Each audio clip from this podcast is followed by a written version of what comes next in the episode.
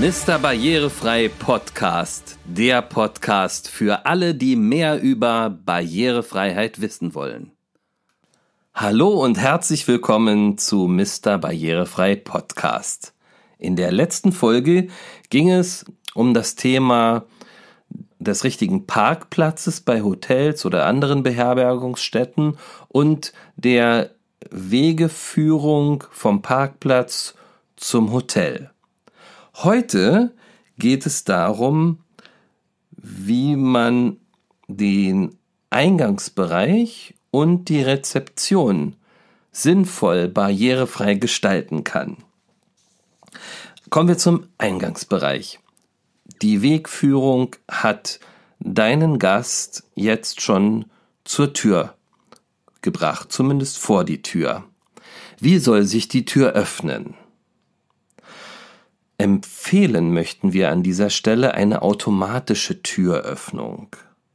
Weil, wenn du als Rollstuhlfahrer oder Sehbehinderter nicht noch extra eine Tür zu dir ranziehen musst, ist das natürlich viel, viel einfacher. Also achtet hier bitte auf die richtige Türbreite. Und dann, jedes Hotel sollte über eine Trockenlaufzone verfügen. Also, das sind die Fußabstreifer, die gleich hinter dem Eingang oder mitunter auch vor dem Eingang angebracht sind. Da gibt es mittlerweile schon richtig gute Systeme. Wie lang sollte so eine Zone sein?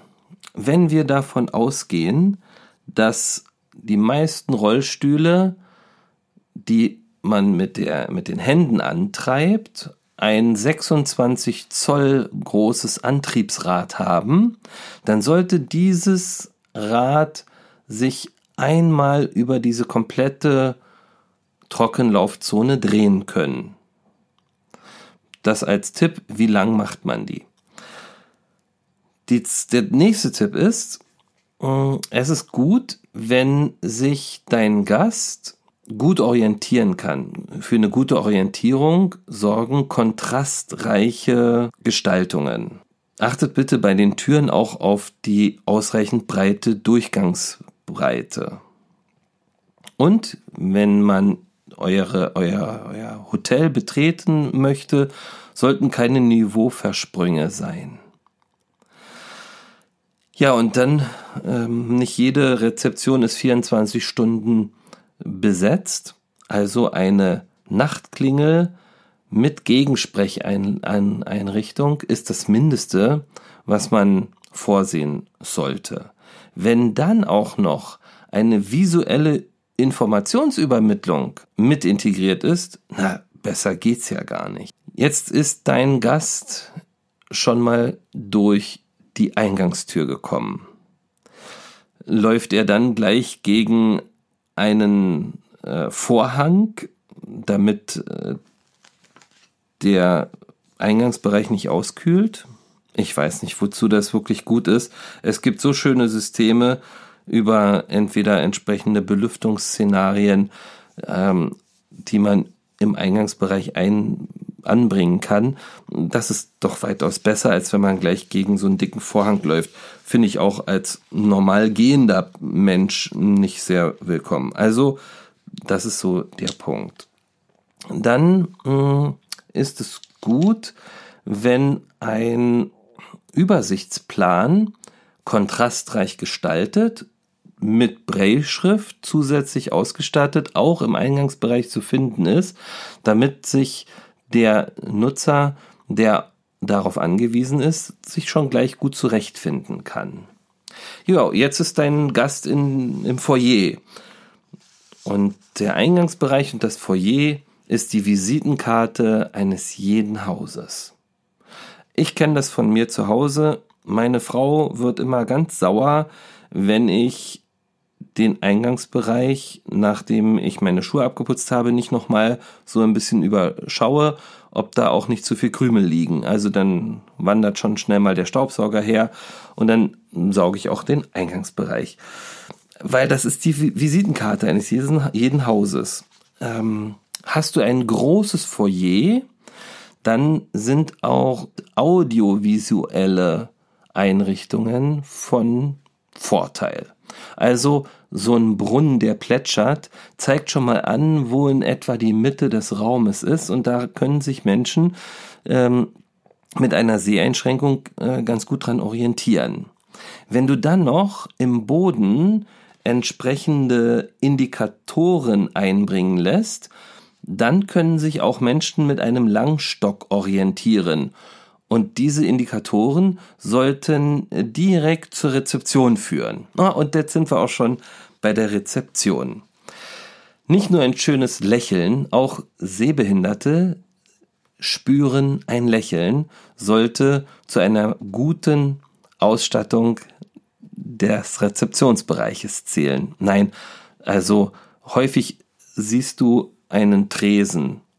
Es ist aber schön, wenn zusätzlich zum Tresen auch noch ein abgesenkter Bereich integriert wird, wo man als Rollstuhlfahrer ranfahren kann und ähm, ihr tut euren Rezeptionsmitarbeiterinnen und Mitarbeitern auch was Gutes, wenn die so ein Check-in auch mal im Sitzen machen können, weil den ganzen Tag stehen, ihr wisst selbst, wie anstrengend das ist. Also zwei Menschen, die jetzt hier davon partizipieren. Du hast glückliche Mitarbeiter und glückliche Gäste. Einige Praxistipps nochmal für die Eingangshalle und das Foyer. Also die Raumakustik ist wichtig. Gerade wenn Menschen Seheinschränkungen haben, haben sie oft ein sehr feines Gehör. Wenn da also unglaublich laute Musik immer dudelt, dann ist das natürlich nicht so gut. Also achtet auf eine angenehme Raumakustik. Auch unterschiedliche Sitzmöglichkeiten im Eingangsbereich, im Foyerbereich, das ist sehr schön. Der Rezeptionstresen sollte verschiedene Höhen haben und einen unterfahrbaren Bereich für Rollstuhlfahrer. Für schwerhörige Menschen gibt ist die Technologie heute schon weit fortgeschritten. Ich habe ähm, vor kurzem für meinen Opa neue Hörgeräte besorgt und da bin ich das erste Mal so richtig mit dieser Technologie in Berührung gekommen, weil ich gesehen habe, was da heute schon möglich ist. Die meisten Hörgeräte, Hörhilfen, ich nenne sie Hörgeräte, haben Induktionsempfänger. Also wenn du eine Induktionsschleife im Tresenbereich hast, dann ist das also auch für Hörgeräteträger, Schwerhörige, sehr gut.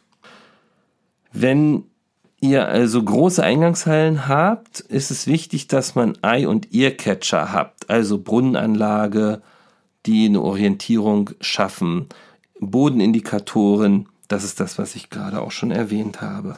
Also beachtet das und ihr habt schon mal den Check-in-Bereich auf einem richtig guten Level. Vom Check-in möchte sich euer Gast jetzt zu den verschiedenen Attraktionen deines Hauses begeben. Dazu sind Leit- und Orientierungssysteme wichtig. Und das ist das Thema des nächsten Podcasts. Ich freue mich, dass du bis hier mit zugehört hast.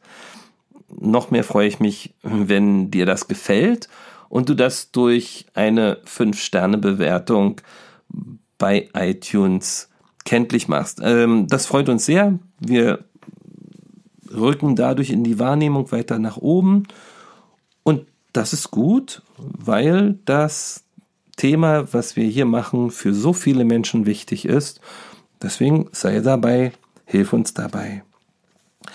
Ja, das war die heutige Folge von Mr. Barrierefrei Podcast. Vielen Dank, bleibt gesund.